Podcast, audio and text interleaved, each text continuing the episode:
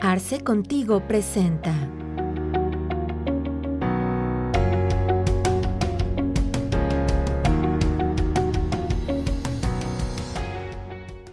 Bienvenidos a esta nueva sesión de Arce Contigo.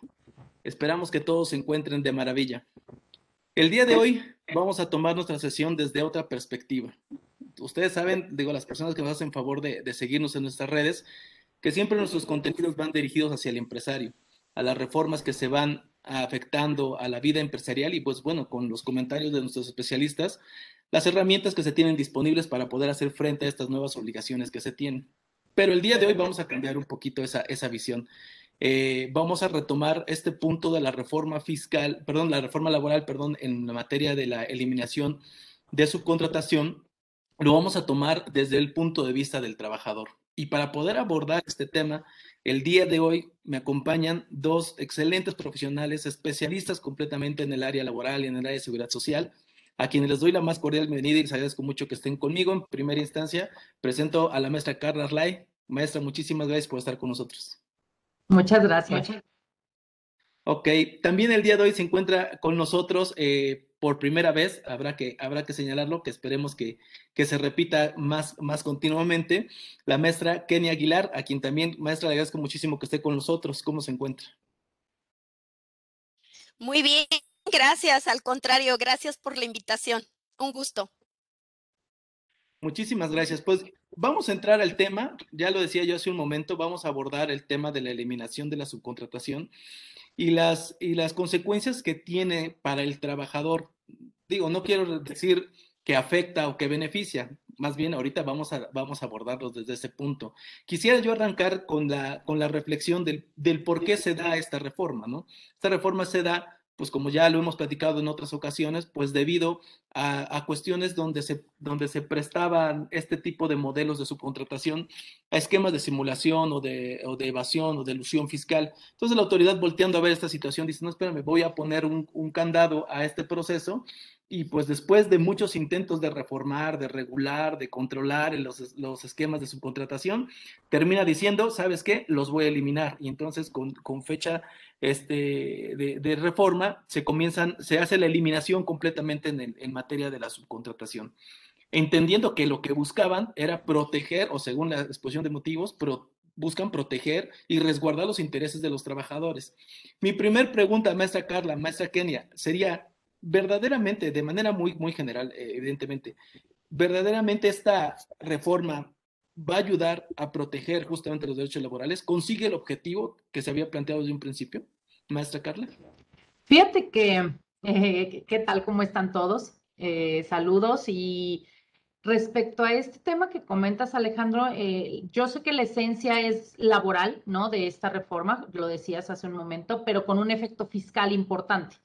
Entonces, yo más bien lo veo al revés, en donde la parte fiscal está muy eh, maquillada con un efecto laboral. O sea, como si fuera viceversa, ¿no? Creo que su esencia es más fiscalizadora. Sin embargo, bueno, sí tiene pros y contras, obviamente, de este, de, de esta, de esta, de, de, del apoyo a los trabajadores sí tiene pros, tiene contras. ¿Qué podemos hablar de esto principalmente? Pues en beneficio de los trabajadores, por supuesto que lo que se trata es de que no se sigan coartando derechos a estos trabajadores por el abuso que ha habido de las figuras como eh, son las prestadoras de servicios de personal de una manera abusiva, excesiva, para coartar derechos, para no pagar PTU, sobre todo, ¿no? Para un tema de prestaciones y demás. Y por otro lado, pues también tiene aspectos negativos, ¿no? Este, como como lo es el que muchas empresas saliendo de una pandemia, pues será difícil, será difícil que puedan cumplir con, con, con las obligaciones que corresponden para efectos de que puedan este, a, los trabajadores eh, respetarles todo lo que tenían con una prestación de servicios a la hora de trasladarlo. Entonces, yo creo que es un arma de doble filo y que mucho dependerá de, de las empresas eh, y de cada una de ellas, ¿no? Correcto. Maestra Kenia, su opinión al respecto de que, pues bueno, ya teníamos un régimen de subcontratación súper regulado?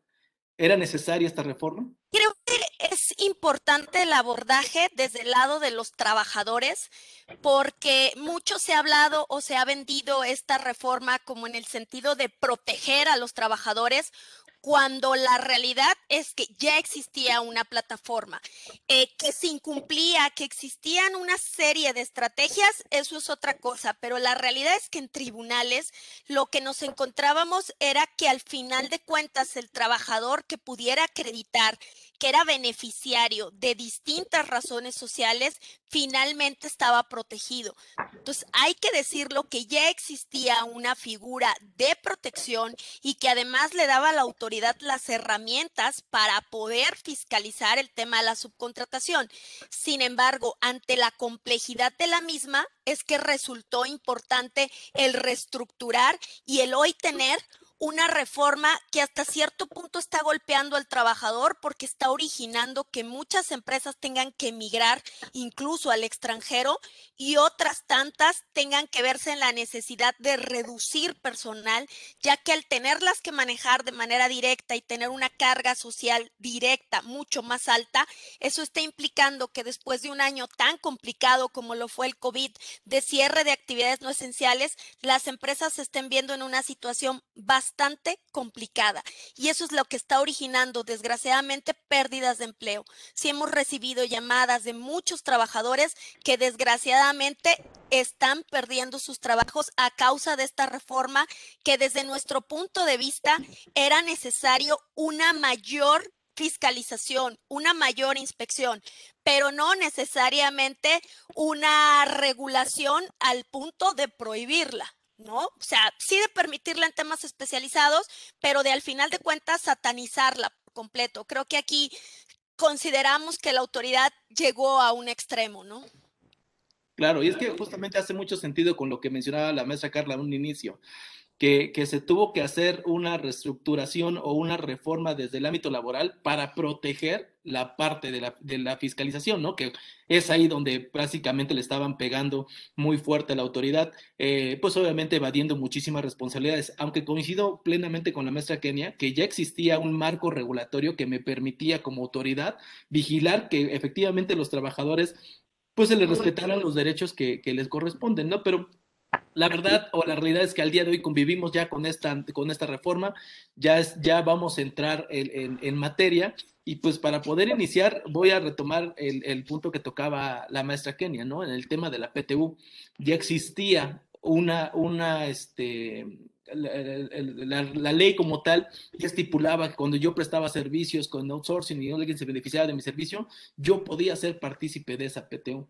¿Cómo se reforma ahorita esto, maestra, maestra Carla? ¿Cómo va a funcionar ahorita este proceso y cómo me beneficia o cómo me afecta como trabajador?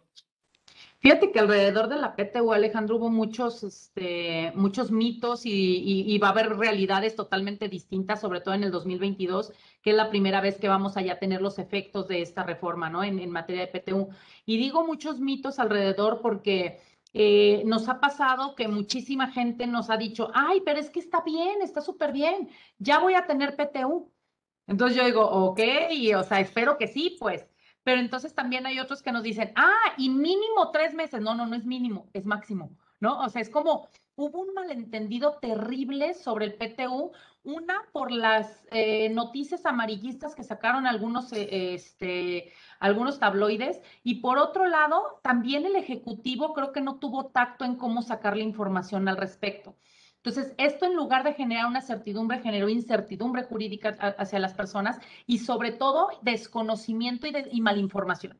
Y entonces, sí es cierto que el tema de PTU ya estaba regulado, como bien dices, incluso tú ya a través de un juicio, el verte comunidad económica, ¿no? El artículo 16 de la Ley Federal del Trabajo ya te establecía que eras parte de, este, de la operación y tenía que haber ese reparto y que había juicios y todo este, este tema. Pero, pero justamente el tema de PTU fue el punto de quiebre para que los empresarios aceptaran esta reforma. Entonces, eh, creo que fue la moneda de cambio utilizada para que esta reforma se diera de una manera más tranquila por parte del empresario y que de alguna manera eh, lo sintiera menos, eh, menos gravoso, digamos, ya de por sí con todas las consecuencias de seguridad social y de otra índole que iba a tener, al menos en tema de PTU, que era por una de las razones por las cuales se contrataba normalmente una prestadora de servicios de personal o se creaban las insourcings para que entonces no tuviéramos este, el tema de, de estar repartiendo PTU. Y pues bueno, el toparlo lo sentimos como un alivio, ¿no? Un alivio empresarial. Eh, pero, pero los trabajadores eh, no han acabado de comprender que, una, tiene que haber reparto. Si no hay reparto, o sea, si no hay, si no hay utilidades, no hay reparto, aunque haya cambiado la reforma, ¿no? E, entonces, en primer punto, que haya reparto. Y segundo, que hay una limitante. Y esta limitante, pues, irá en función de tres meses de su salario o de tres, del, del promedio de tres años de las PTU que les correspondía que les repartieran de acuerdo a lo que había ocurrido en la historia. Pero luego me dicen, oye, pero si yo vengo de un outsourcing que no tenía este PTU a repartir y me están pasando ya ahora hacia la empresa, ¿dónde están esos tres años? Pues no, no hay tres años, entonces tu, tu tope serían tres meses. Entonces, esas cuestiones son las que no, no han acabado de comprender de alguna manera los trabajadores. ¿Y qué conflicto le veo yo en ese tema de PTU con independencia de lo que implica legalmente y de lo que, de cómo lo vamos a aplicar y que se aplica hasta el 2022 y demás? Que por este malentendido yo considero que en mayo tendremos a la fila de trabajadores afuera de recursos humanos, ¿no? Diciendo, el presidente dijo el año pasado que a todos nos iban a dar PTU y que ya iba a ser bueno, ¿no? Entonces creo que esa parte va a ser complejo si el trabajador no se concientiza de cuál es la situación real del PTU, ¿no? Claro, sí, el, mensaje sí se tergiversó muchísimo la información que se estaba dando en medios diciendo que, que pues ahora todos ver una PTU de tres meses, digo, bueno, fuera, pero, pero la realidad es que no es esa. Yo, yo leyendo algunas estadísticas, yo estaba, estábamos revisando que lo que se señalaba es que básicamente el 10% de las empresas en México otorgaban una PTU. Entonces, se me hizo un poquito este límite, maestra Kenia, como lo que sucedió con los asimilados de salarios. Permítanme la, la, referencia. Ese tope que pusieron de los salarios asimilados de 75 millones de pesos, elevadísimo, este, me pareció algo muy similar ahorita al tema de la PTU, ¿no? Tres meses de salario. O sea, ¿cuántas empresas verdaderamente entregan tres meses de salario? Y, y luego, este, si no, el promedio de los últimos este, tres PTUs, de los últimos tres ejercicios, pues está peor aún, ¿no? Porque pues en realidad, ¿cuántas, cuántas empresas verdaderamente entregan PTU? Entonces, debe ser muy claro en el mensaje para los, em, para los trabajadores que no significa que ahora todo el mundo va a tener PTU, ¿no? Depende, como bien señala la maestra Carla, del resultado que se obtenga en el ejercicio de que se trate a efectos y sobre todo por, por temas de pandemia, ¿no? Que sabemos que muchas, muchas personas disminuyeron. Pero, maestra Kenia, hay un efecto sin lugar a duda en la PTU, sí o sí, por la simple mecánica de la imposición porque si nosotros como, como, personas morales que absorbemos trabajadores que teníamos en una prestadora de servicios y los absorbemos, en automático la mecánica me va a dar que la PTU que yo estaba entregando entre 10 trabajadores, si absorbo otros 10, pues ya no va a ser igual. Evidentemente se va a repartir entre más personas y va a haber un efecto negativo ahí para los que estaban ya en la, empresa generadora del recurso, ¿no? Les, les comentaba de que el tema de PTU es el más complicado en cuanto a los derechos de los trabajadores. Incluso conversábamos respecto a la posibilidad de que existan amparos, ya de que es una reforma de naturaleza regresiva. Como tú, Alejandro, bien comentabas, tenemos eh, situaciones en las cuales las empresas en su gran mayoría evadían esta responsabilidad. Incluso muchas generaron la figura que conocemos como insourcing para efecto de no pagar utilidades. Pero también habrá que ver que ese porcentaje, quizás mínimo, pero que sí entregaban utilidades, llamémoslo en específico las armadoras de autos o las farmacéuticas, que incluso llegan a pagar hasta 9, 10 meses por concepto de utilidades, pensemos hoy en sus trabajadores, que permítanme usar esta expresión coloquial, pero que sin deberla ni temerla, hoy van a tener una PTU topada tres meses cuando ganaban más.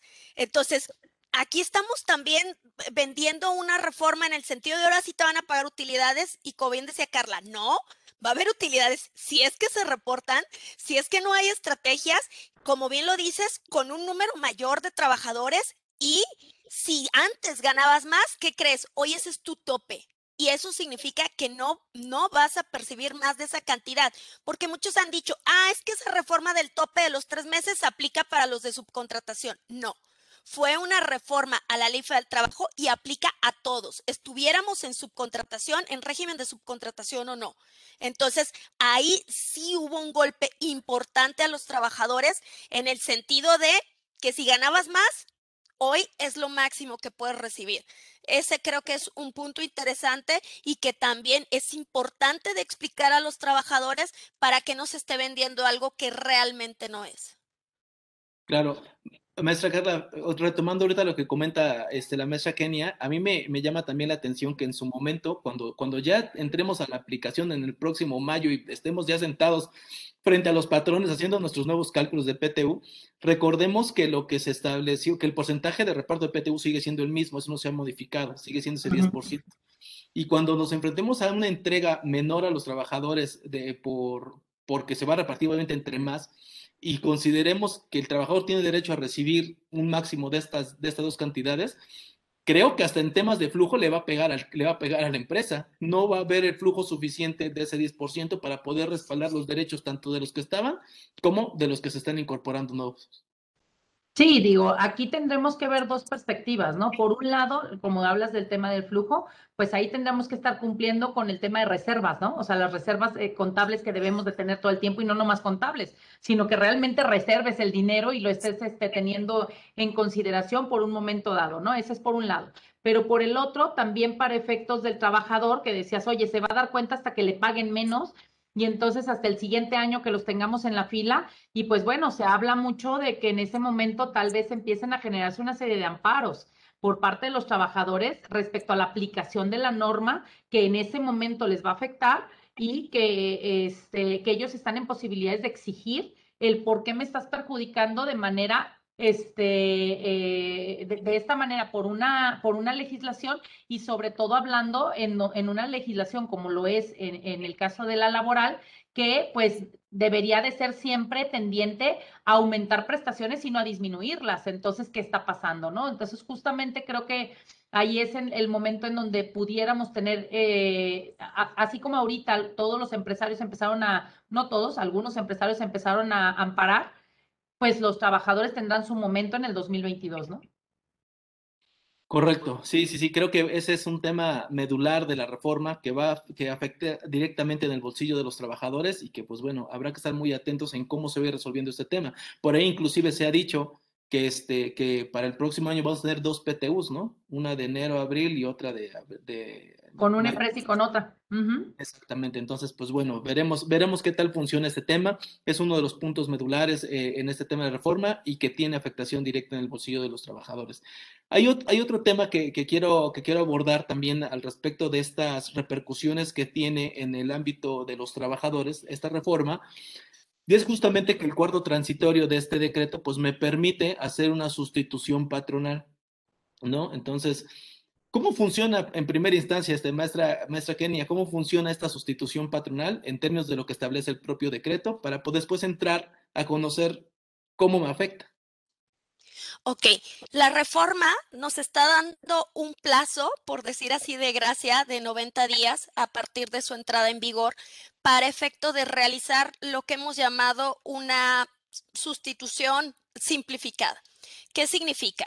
Que yo tendré que hacer la transición de los trabajadores que tenía en una empresa, llamémosle outsourcing o insourcing, eh, para efecto de trasladarlos a empresas les prestan de manera directa sus servicios. Es decir, sus actividades benefician a cada una de las razones sociales del grupo determinado. Entonces, hago la transición hacia esas empresas para que puedan ya estar directamente con eh, el patrón que les corresponda y de esa manera hacer un proceso de sustitución mediante la entrega de un aviso por escrito en términos del 41 de la Ley Federal del Trabajo en el cual se reconoce los derechos laborales básicos del trabajador, tales como son fecha de ingreso, puesto, salario, prestaciones, y de esa manera el trabajador pase de, un, de una empresa a otra sin que exista ningún menoscabo de derechos.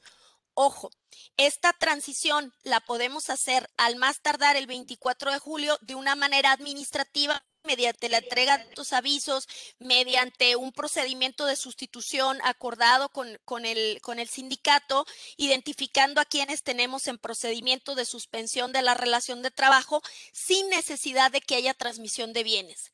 Cuando en términos generales las, la sustitución patronal implica también la transmisión de bienes. Entonces, este periodo de gracia también fue uno de los puntos que se negoció en la mesa gracias a que dijeron, oye, tú sabes que en esta figura, pues la realidad es que las empresas son empresas de cartón, las que administraban el personal, no tenemos nada. Entonces, danos la oportunidad y en ese sentido nos están dando un periodo que, insisto, es hasta el 24 de julio, o sea, estamos ya realmente muy cerca del, del, periodo final de esto para poder hacer esa transición desde el punto de vista laboral.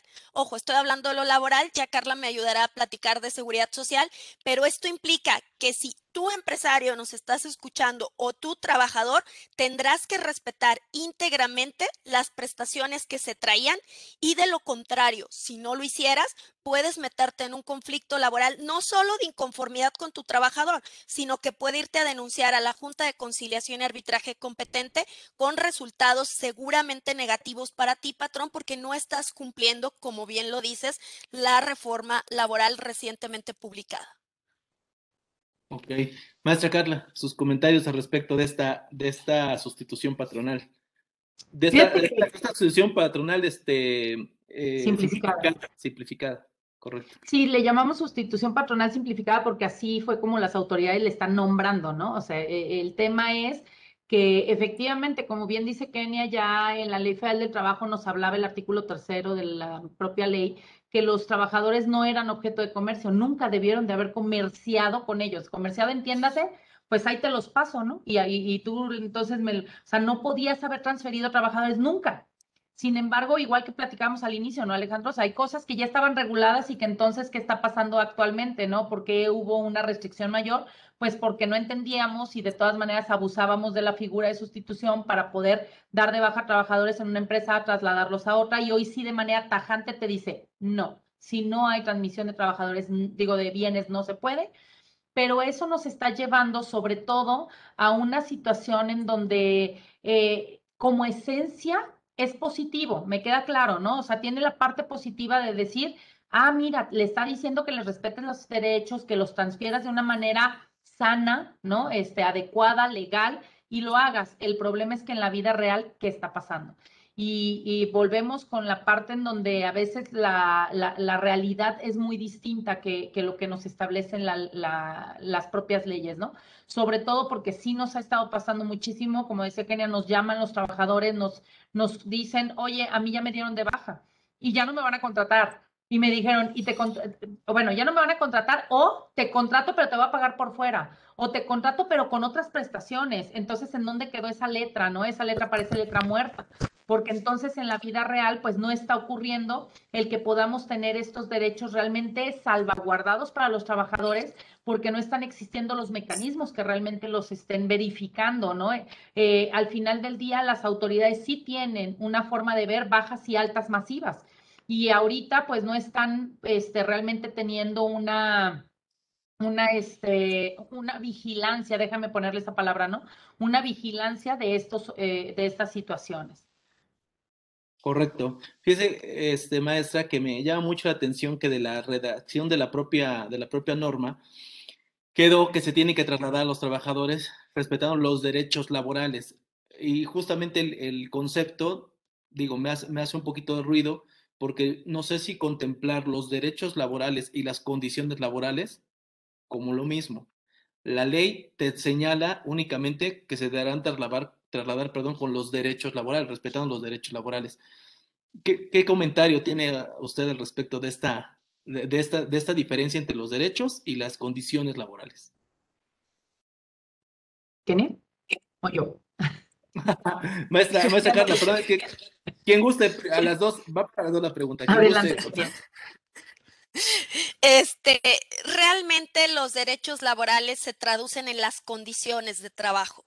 Eh, ¿Por qué? Porque obviamente desde el momento en el que yo entro a una empresa y me establecen mis condiciones de trabajo, como sería mi puesto, mi horario, mi número de días de vacaciones, aguinaldo, prima vacacional, este, eh, mm, eh, porcentaje en caso de, de, incapacidades, que a lo mejor prestaciones de naturaleza extralegal, todo eso es un derecho como una condición laboral. Entonces, en ese sentido, ojo, no nos vayan a vender el, ah, es que tu derecho es este, pero las condiciones son estas. Entonces, las condiciones no te las puedo respetar, pero tus derechos sí. O sea, por ejemplo, traías 30 días de aguinaldo, eso no te lo puedo respetar, pero tu derecho al aguinaldo de 15 días sí.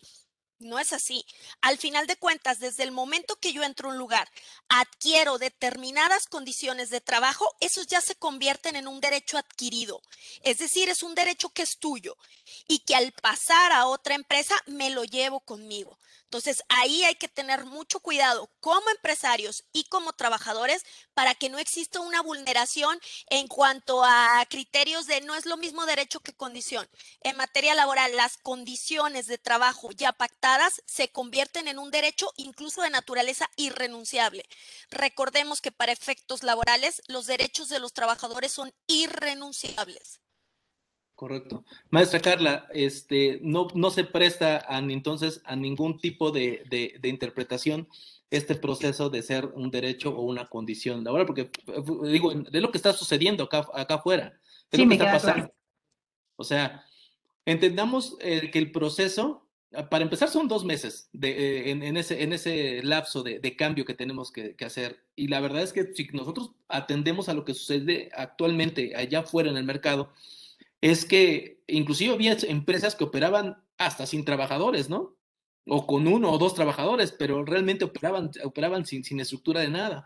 Entonces, el hecho de implementar todo este, todo este, este cuestión en un periodo de dos meses resulta bastante complicado. Y entonces, el proceso en el que se está llevando a cabo las cosas se ha prestado para muchísimas cuestiones. Justamente una de estas, y por eso la, la pregunta, es, es es esto que acaba de mencionar la maestra Carla. Si tienes derecho a un aguinaldo, es tu derecho laboral. Las condiciones de este aguinaldo, a lo mejor te daban 20 días allá, aquí pues van a ser 15 pues, días, ¿no? Y, no, no, no, se presta entonces para hacer este tipo, de, este tipo de situaciones. Yo aquí quiero hacer una división, ¿no? Es totalmente coincidente con lo que dice Kenia, es decir, son derechos adquiridos. Una vez que tú firmas, ese acuerdo de voluntades, que aunque en un contrato parece más un contrato de adhesión que acuerdo de voluntades, pero de todas maneras, ese, ese este, contrato que tú firmas con el trabajador, en ese momento son las condiciones mínimas pactadas que le tienes que respetar a ese trabajador, como bien dice Kenny. Ok, oye, pero traía prestaciones totalmente distintas a las de mis trabajadores. ¿Cómo lo jalo? ¿Cómo lo hago? ¿Cómo los hago compatibles? Porque si no me va a meter en otro problema, ¿eh? O sea, y el otro problema va a ser, y a estos también les respeto a aquellos, o cómo lo voy a unificar. Entonces, nada más, la segunda parte que me gustaría ver es, sí, definitivamente tendrás que respetarles todos esos derechos y condiciones pactadas, pero también recordemos que hay una posibilidad, incluso hay una tesis jurisprudencial que nos lo permite, en donde nosotros podemos disminuir salario, disminuir prestaciones o eliminar prestaciones siempre y cuando no queden por debajo de las mínimas de ley, pero, pero, digo, no nos emocionemos, patrones, pero eh, sí, porque luego van a decir, Carla dijo, ¿no? Y mañana mismo van a querer eliminar, no. Maestra, hasta ahí nada más para que tengamos muchos likes aquí. pero ese, pero eso, eso que lo vamos a hacer tendrá que ser a través de un proceso, tendrá que hacer una liquidación de prestaciones y tendrá que ser ante la Junta de Conciliación y Arbitraje, ¿no? Si lo logramos, no hay problema. Él liquida las prestaciones que tenían allá, disminuye lo que tenés que disminuir, los trasladas con las mismas prestaciones que los tuyos y no hay problema. Sin embargo, previo a que hagas ese traslado y a que hagas la sustitución que ya Kenia comentaba y a que hagas todo eso, tendremos que haber hecho este proceso. Entonces, eh, eh, el tema es que yo entiendo que normalmente todo esto nos, nos causa mucho conflicto como empresa porque normalmente no traíamos mismas prestaciones, ¿no? Entonces, ahí sí es un tema. Ahora, ¿qué pasa si es al revés? Porque yo hablé cuando este traía más y este menos, y es a donde se va. Pero cuando es al revés, aquí traía lo mínimo y acá trae más, ahí sí va a adquirir los, derechos de los demás, porque si no, entonces entraríamos en lo mismo que yo dije en un principio. Tú no puedes darle prestaciones o condiciones distintas a los iguales, ¿no? O sea, tendrás que tener este, esa, esa equidad entre las partes. Correcto. Sí, sí, me queda claro que ese, proceso tendría que funcionar de esta forma. Ahora, ¿qué sucede? Porque al final de cuentas, pues yo también como trabajador, pues lo que me interesa también es preservar, preservar mi empleo, ¿no? Y evitar justamente este, estos recortes de personal que ya se están dando, que ya están sucediendo, y, y, la intención es que, pues bueno, sea un proceso que beneficie a ambos, tanto a la empresa que va a recibir a los trabajadores, que, este, que va a absorber a los trabajadores, como yo como trabajador puedan hacerse, hacer valer todos los derechos que me corresponden.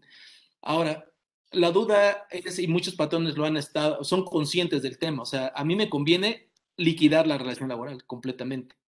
Pero, maestra Kenia, ¿qué, posibilidades yo como patrón tengo de negociar esa liquidación? ¿Puedo negociar algún plazo? ¿La tengo que liquidar de inmediato? ¿Qué opciones tengo? ¿Qué, qué, qué opciones tiene el patrón para ofrecer que me permitan preservar mi empleo? Ok, aquí previo a contestar esa pregunta, quiero nada más hacer una aclaración respecto a lo que estábamos comentando. Eh, en muchas ocasiones eh, eh, reducimos prestaciones y no pasa nada, ¿ok? y en el no pasa nada es porque tuviste la suerte, porque no fue y no te demandó, no supo, no se asesoró, pero eso no significa que está bien. ¿ok? Y el problema es cuando te pase, te va a pasar una vez y con esa vas a aprender porque va a ser eh, multas y sanciones bastante importantes, ¿no? Justo hoy me hablaba un posible cliente de, oye, te hablo porque ya, ya embargaron mi cuenta, entonces quiero que me regresen el dinero. Y yo, ¿ya perdiste un laudo? Sí, vale un millón de pesos y en mi cuenta había 100 mil que me lo regresen. No, pues date de santos que no había el millón, ¿no? Porque realmente ya no lo vas a poder recuperar, ya tienes el juicio perdido, perdón, pero ya no puedo hacer nada. Entonces, ahí hay que tener cuidado porque a veces decimos, me ha funcionado, no me ha pasado nada híjole, pues ha sido suerte, ¿eh? O sea, porque al final hay que establecer los procesos correctos para no correr riesgos. Entonces, eso hay que tenerlo muy claro. Y en el proceso en el que finalmente, digamos, tengo que hacer la transición y definitivamente no puedo, mi carga social no me va a dar para poderlo mantener y entonces tendré que hacer procesos de liquidación, puedo negociar, sí, o sea, la realidad, la respuesta es que sí, independientemente incluso que no estemos en un proceso de sustitución. Hablemos también un poco de las consecuencias que seguimos arrastrando del COVID, de todavía no me repongo, este Alejandro, y entonces necesito dar de baja gente. Me puedo sentar a negociar, poner plazos y demás. Sí, pero también cuidando, cuidando las expresiones, ¿no? Porque a veces pasa de que el trabajador llega y te dice, está bien, patrón, dame eso, y quedamos como buenos amigos no te firma nada, se va, alguien lo asesora, va, te demanda y va a tener la razón, porque no firmaste nada. El cliente de hoy embargado me decía, ¿y si le doy el dinero en efectivo y ahí muere? ¿Cómo crees? O sea, obviamente lo tienes que hacer ante una junta de conciliación.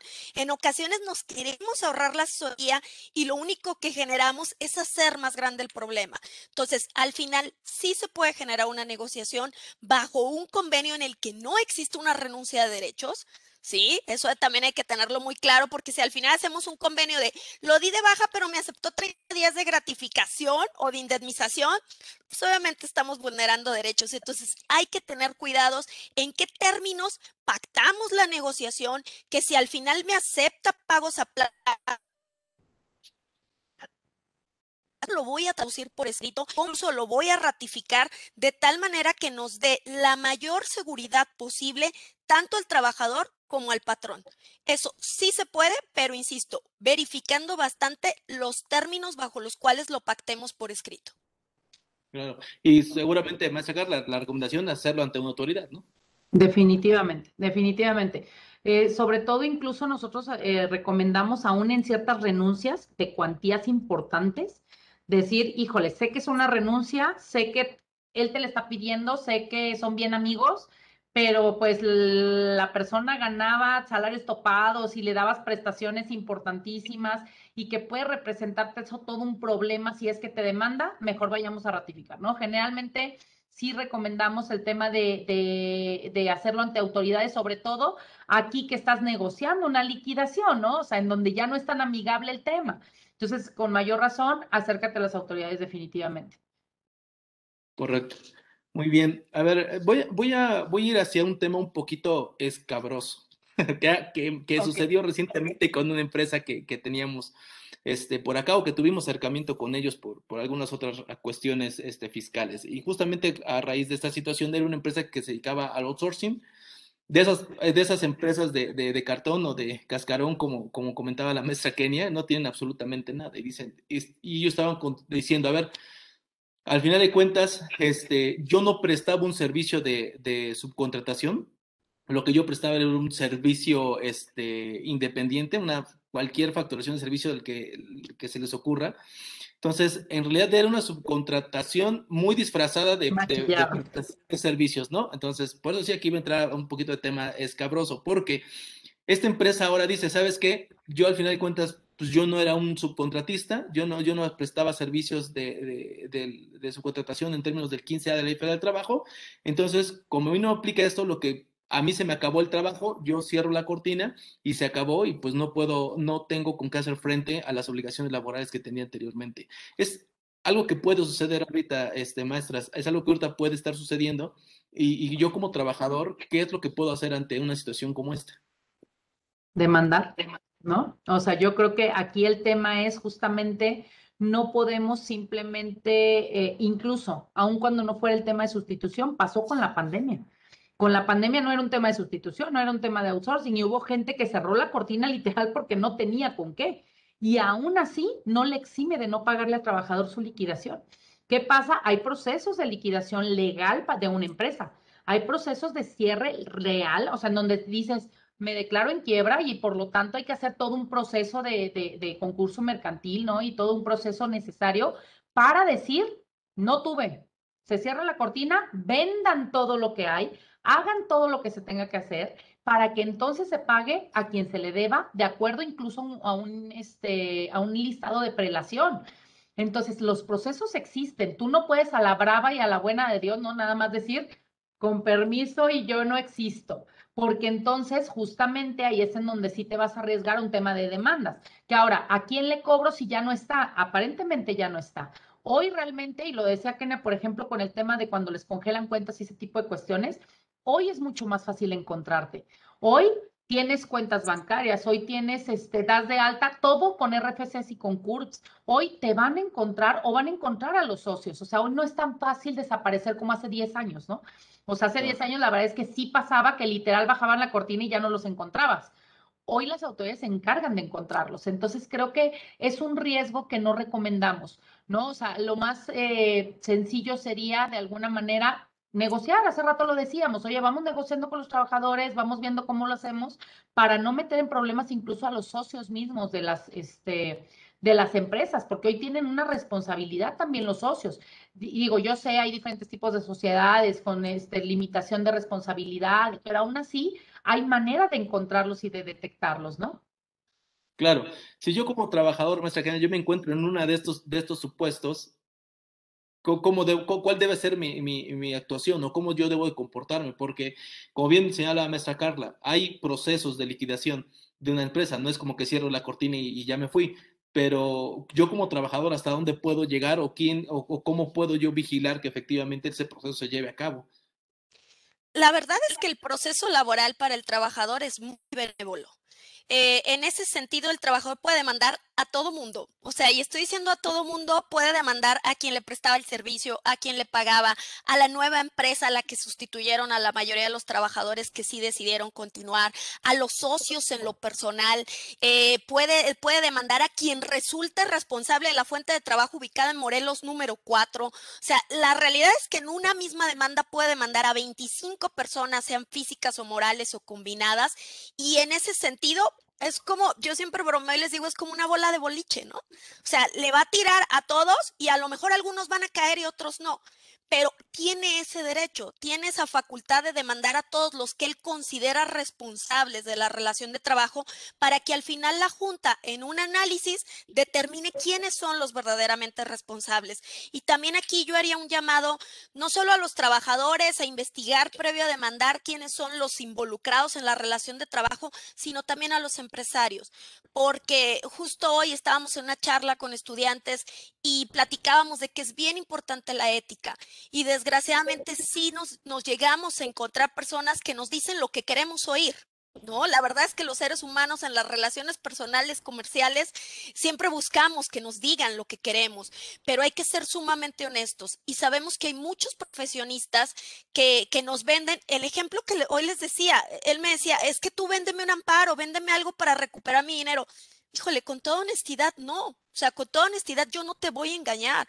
No somos un despacho que nos dediquemos a eso. Entonces, con honestidad también, si te dicen, no te apures, si pierdes, te desaparecemos y lo dejamos como, este, como cajita de cartón híjole, como bien decíamos, a lo mejor la empresa efectivamente la podrás dejar en ceros y demás, pero existen también procedimientos legales ante la Junta de Conciliación donde puede haber una sustitución, sustitución patronal de un laudo en el que a lo mejor condenaron a la empresa A, SADCB, que ya desapareció, ya no tiene dinero y tú estás tranquilísimo en Dubai, pero pueden irse contra ti como patrón persona física y contra ti con todos los bienes. Imagínate ya no volver a tener cuentas, no tener una propiedad, tener que hacer los cambios. Este, híjole, la verdad vale la pena. O sea, creemos que en ese sentido lo idóneo es mejor tener una asesoría inmediata para que puedas resolver el problema y no alargarlo y no irnos a velo dejando, velo dejando, el día de mañana, el día de mañana, porque el día de mañana va a terminar llegando. Entonces, es bien importante asesorarte de manera correcta, aunque a lo mejor lo que te estén diciendo no es lo que quieres oír, es que yo lo que quiero oír es que no voy a pagar nada y que los trabajadores tienen cero derechos. Pues perdón, pero no es así. Y al final, en un tribunal te lo van a terminar ganando. Y como ya lo decíamos, no es tan fácil el día de hoy desaparecer de la faz de la tierra. Y aunque lo fuera, ¿verdaderamente lo quieres hacer? ¿Valdrá la pena? Yo lo pongo sobre la mesa, ¿no? Claro, claro, sí, la verdad es que es una reflexión que vale mucho la pena hacer eh, sobre todo entendiendo que, por ejemplo, este tema exclusivamente de la reforma a la subcontratación se da porque existían muchas empresas que eran de cartón solamente, ¿no? Pero yo creo que, y coincido plenamente con la mesa Kenia, que el empresario empresario, pues lo que está buscando es cómo prevalecer y cómo afrontar de manera adecuada este tipo de cuestiones. Aunque hay empresarios de todo, hay empresarios que les gusta el riesgo, que les gusta el filo de navaja y también se vale siempre y cuando pues obviamente tengan una, una estándar de hasta dónde se puede llegar, ¿no? Y en el caso de lo que estamos platicando el día de hoy, maestra Carla, por lo que podría yo ir, ir, ir este, recapitulando de todo lo que hemos comentado, la reforma sí está protegiendo al trabajador o si hay elementos de protección para el trabajador a efectos de que pueda hacer un traslado de la, de la empresa de outsourcing hacia la empresa generadora de riqueza de manera transparente y de manera este, muy, lineal, muy, muy, legal, ¿no? Sin tener tanto problema, aceptando a lo mejor ese tema de la PTU que sea una afectación directa. Fíjate que yo aquí quisiera, Alejandro, retomar el comentario inicial que hice, ¿no? Eh, creo que eh, a la letra es una buena reforma que está protegiendo al trabajador, que está procurando que se le este, respeten derechos, pero en la vida práctica, en la vida diaria, no está ocurriendo necesariamente eso. No significa que el trabajador no tenga medios de defensa, lo acabamos de decir hace un momento, ¿no? O sea, en la vida práctica no. ¿Qué nos está pasando y qué, qué es lo que... Y voy a retomar tus propias palabras, Alex. Porque lo que decíamos es que el trabajador también no quiere un juicio, quiere trabajo.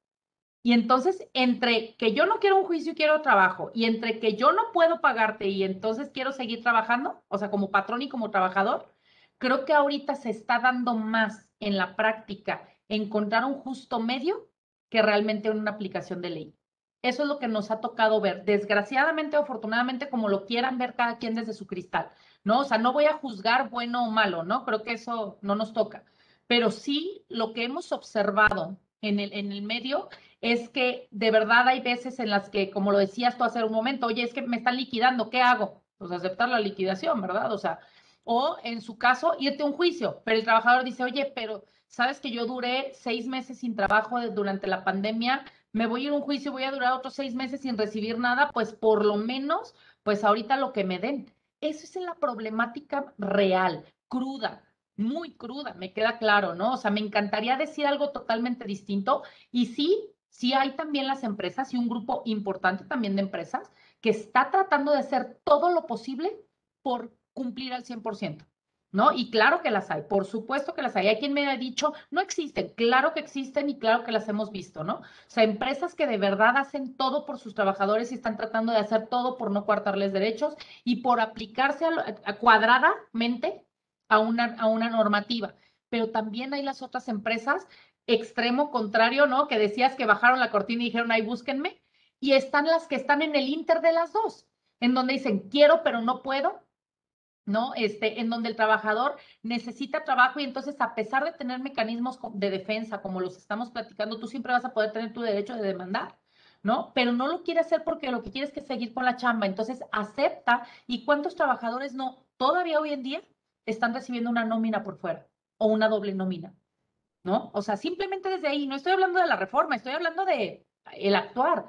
Y los hay, claro que los hay. No podemos tapar el sol con un dedo tampoco ni vernos tan puritanos, ¿no? O sea, no se trata de eso, se trata de ver la realidad que México está viviendo y que justamente por eso yo decía desde un principio que a mí me queda muy incómoda la reforma en el momento en el que entró. No el que esté bien o esté mal, no el de que no, no, no, no. Sí era una reforma necesaria, pero en este momento, en este justo momento, en donde la economía no es la mejor, en donde vamos saliendo de una crisis, en donde, y no sé si saliendo todavía estamos en ella, ¿no? O sea, en donde estamos en una serie de situaciones que entonces nos han llevado que a pesar de lo que dice la letra de las leyes, vemos que en la vida diaria se están eh, gestando un montón de cosas muy distintas por mantener los fuentes de empleo, tanto por parte de los patrones como también por parte de los trabajadores, ¿no?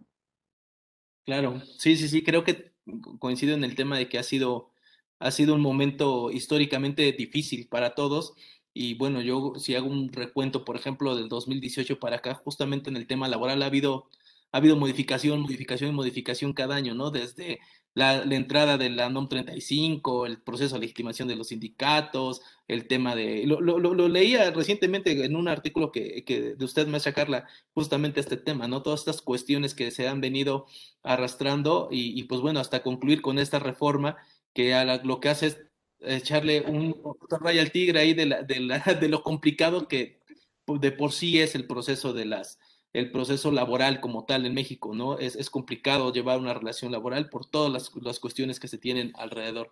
Eh, maestra Kenia, para ir cerrando un poquito el tema, me gustaría que nos hiciera este, sus, sus, comentarios, sus recomendaciones, no solamente ya ahora para el trabajador, sino también para los patrones que van a hacer este, estos procesos pues bueno, ¿cuál sería, ¿cuál sería la recomendación? ¿Cuáles serían los temas importantes a, poner sobre la mesa antes de tomar una decisión? Eh, me refiriéndome a estos patrones que quieren hacer las cosas dentro de lo que cabe bien, regularse y hacer las cosas correctas, no aquellas que, que, ya andan buscando desaparecer, porque la verdad es que ahí es complicado, digo, al final de cuentas lo acabamos de comentar, es complicado poder ayudar a este tipo de empresas, pero para los, los empresarios, ¿cuáles serían las recomendaciones para hacer frente a esta, a esta, nueva, a nueva reforma.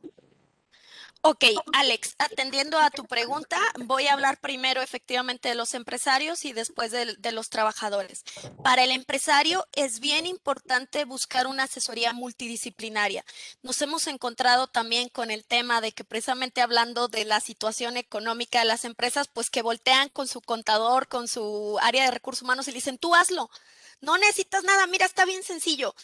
Y como lo decíamos, o sea, no es que esté tan sencillo, es una reforma integral, hubo una modificación a ocho leyes, están implicados aspectos fiscales, laborales, de seguridad social, incluso de Infonavit, y en ese sentido sí habrá que buscar una asesoría multidisciplinaria. Eso significa que tendrás que juntar a varios especialistas en la materia para hacer un análisis de tu empresa.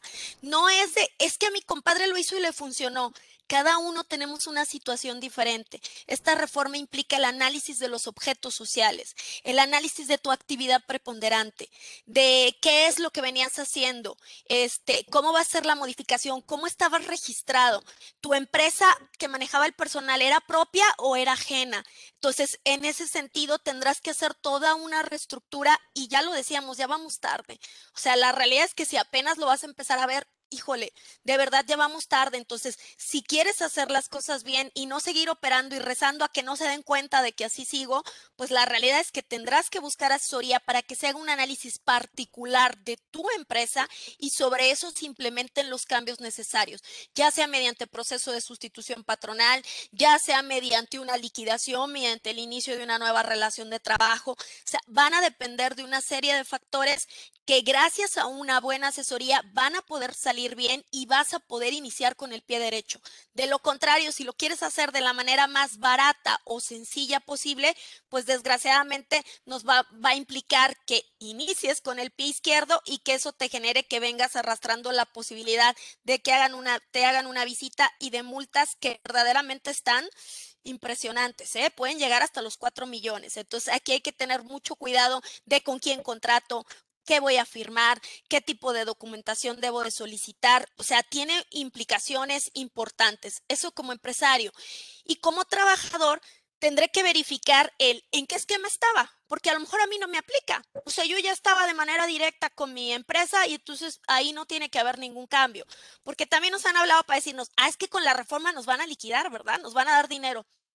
A ver, ¿cómo estabas? Ah, no, yo trabajaba de manera directa. No, pues tú no tienes ninguna implicación. ¿Cómo que no? Pero es que a mí me dijo mi vecino, típico, ¿no? Insisto, el vecino, el amigo, y, y queremos prácticamente entrar ahí. Y recordemos que al final cada supuesto es un traje a la medida. Entonces, al final tendrás que ver si realmente estabas en un régimen de subcontratación y si estabas en un régimen de subcontratación, ¿qué está proponiendo tu patrón? Y si eso implica una sustitución, el que te tendrás que llevar todos tus derechos y de no tenerlo, buscar asesoría laboral. La gran ventaja en temas de asesoría laboral es que para los trabajadores es gratuita pueden acudir directamente a la Secretaría del Trabajo y Previsión Social, que tiene un área que se llama Procuraduría de la Defensa del Trabajo, que les va a brindar una asesoría gratuita en caso de que no se esté respetando de manera íntegra sus derechos. Entonces, aquí de los dos lados tendremos que ver cómo nos toca asesorarnos y cómo nos toca defendernos. Y creo que esta segunda parte también le dejo una lección a los patrones en el sentido que hoy en día los trabajadores tienen un mundo de posibilidades en sus manos. Entonces ya saben cómo asesorarse y ya no es tan fácil que ya no vayan y reclamen sus derechos. Eso implica una coparticipación en el cumplimiento de derechos y obligaciones de ambas partes, no solo en el proceso de subcontratación, sino en todo el desarrollo de una relación laboral que insistimos como bien lo decías, lo que buscará un buen empresario es que la relación sea sana, porque al final de cuentas el trabajo de esa persona termina beneficiándole y contribuyendo al crecimiento de ese empresario, ¿no? Y es lo que también nosotras como asesoras buscamos, la tranquilidad y el respeto a la ley para que las relaciones sean armoniosas. Correcto, correcto, muchas gracias maestra. Maestra Carla, sus comentarios finales para ir cerrando el tema del día de hoy. Fíjate que para no abundar tanto ya en el mismo tema que, porque coincido con lo que Kenia comenta, porque justamente como despacho creo que esa es la intención, yo quisiera ir a una reflexión a lo mejor un poco más eh, personal en cuanto a que eh, nosotras dedicándonos a la parte laboral, seguridad social, recursos humanos, yo siempre lo he dicho y tengo una frase, que lo más difícil de los recursos humanos son los humanos porque tienen sentimientos y tienen emociones y entonces hay que, o sea, ya no nada más estás eh, resolviendo problemas, sino que estás resolviendo a ver qué, qué trae la, la, otra persona en la cabeza, ¿no? Entonces, todo lo que tenga que ver con trabajadores siempre debe de ser manejado con mucha inteligencia y sobre todo inteligencia emocional, o sea, inteligencia en la comunicación. Entonces, estos procesos, creo que hay, hay empresarios, respeto cómo lo hagan, yo voy a dar la opinión que considero, hay empresarios que les gusta tener todo callado, todo, no, no digan nada, no hagan nada, pero todo es, ¿no? El cuchicheo, y es peor porque generas una incertidumbre que no siempre es positiva. Y entonces también tienes que cuidar el tema del clima laboral. Si vas a hacer cambios, lo más importante es comunicarte con tu trabajadores, que sea de ti quien se comuniquen. Y entonces que no sea que escucharon de la secretaria de la, del, del jefe que como que algo van a hacer y como que nos van a dar de baja porque qué vas a provocar que todo el mundo se asesore, pero se asesore, como dijo Kenia, con el vecino, con el amigo y con quién sabe quién que ni siquiera tiene idea y que te empiece a meter en conflictos y que te empiece a meter en problemas, porque entonces tú lo provocaste por no darles tú la información. lo, lo, más importante es aquí sentarte y hablar con las personas y decir, a ver, señores, estamos en esta situación, hubo una reforma, las medidas que la empresa está tomando son esta, esta, esta y esta, y no les va a perjudicar absolutamente nada por esta y esta y esta situación, no se preocupen por ta, ta, ta, ta, ta, estoy a sus órdenes para cualquier duda, ¿no? De manera general, tengo patrones que me dicen, no, pues ni que les tuviera que pedir permiso. Es que no es de pedir permiso, es que no es de anticiparles, es simplemente comunicación y que sea por ti y que sea de una manera sin que sea amarillista, sin que sea este, eh, malinterpretada. Mientras más puntual des esa información, es mucho mejor. Y yo creo que eso, en estos momentos de verdad, tú mismo lo vas a agradecer el día de mañana si lo empiezas a hacer, porque te va a evitar problemas. Muchas de las veces nos toca negociar, y Kenia no me dejará mentir, ¿no? Negociar algunas liquidaciones y demás, porque justamente se dieron con la entraña, no, no pensadas, o porque entonces hubo acá un chisme que provocó otras cosas y que se volvió una bola de nieve y que para cuando llegó contigo te reventó en la cara. Y entonces hasta ahí te das cuenta. Yo creo que en estos momentos, insisto, creo que Kenia ya habló de la parte como técnico operativa de qué es lo que tenemos que hacer, pero a mí me gustaría terminar con ese, con ese sentido de entendamos, pongámonos en el zapato del otro. Entendamos que el trabajador tiene incertidumbre, entendamos que el trabajador está Hoy tenemos lo de Zacaria con el celular, ¿no? Exceso de información, exceso de información en todas las redes sociales, en la televisión, en todos lados y no siempre la mejor información. Entonces, si, el, si, si, están llenos de información y tú todavía te pones y, estás este, queriendo hacer las cosas por debajo del agua sin que se den cuenta y nada más quieres llegar a rajatabla al final del momento a dar una indicación de se va a hacer así, se acabó, seguramente vas a tener un problema laboral. Entonces, quieres evitar ese tipo de problemas adicionales a los que ya vamos a traer. Por, por naturaleza del proceso, ya vamos a traer, no los podemos quitar, pero no te eches más al saco, ¿no? Correcto. Muy bien, maestra. Carla, maestra Kenia, pues la verdad es que, eh, digo, la, intención de esta sesión creo que, que se, ha, se ha logrado, que es desde la perspectiva del trabajador, creo que hay mucha reflexión también para el patrón, ¿no? Cuando nos ponemos del otro lado, creo que podemos entender también la otra cara de la moneda y saber cómo poderla, cómo poderla resolver. De mi parte, yo creo que nada más concluiría con el tema de, para los patrones, que, que, podamos entender, que nos entre el chip de que a las cosas que funcionaron anteriormente, ahora ya no funcionan, es momento de, de, hacer las cosas de manera diferente, de hacer las cosas de manera ordenada, de hacer un aseo administrativo, que lo hemos estado repitiendo ya de manera recurrente en nuestras sesiones.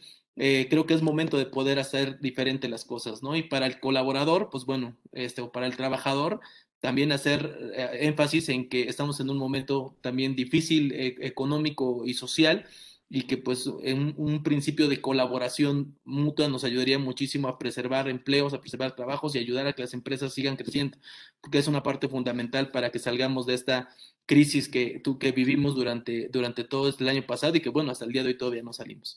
Pero maestra Carla, maestra Kenia, muchísimas gracias por su tiempo, les agradezco muchísimo que hayan estado con nosotros, espero poderlas este, tener la oportunidad de tenerlas aquí más seguido. Yo entiendo, sus agendas son de repente complicadas, pero esperemos poder saludarnos próximamente en otras sesiones que tendremos aquí en Arce contigo. Muchísimas gracias a ambas por su tiempo. También les agradecemos a todas las personas que nos hacen favor de seguirnos y bueno, los invitamos a que compartan esta información y cada vez seamos más los que, que no seamos ese vecino al que le fueron a preguntar del ejemplo de nuestra Kenia, que compartamos información con valor como la que acabamos de recibir el día de hoy, el día de hoy por parte de dos profesionales en, en el tema. Pues muchísimas gracias y que tengan excelente tarde. Te invitamos a seguirnos en nuestras redes sociales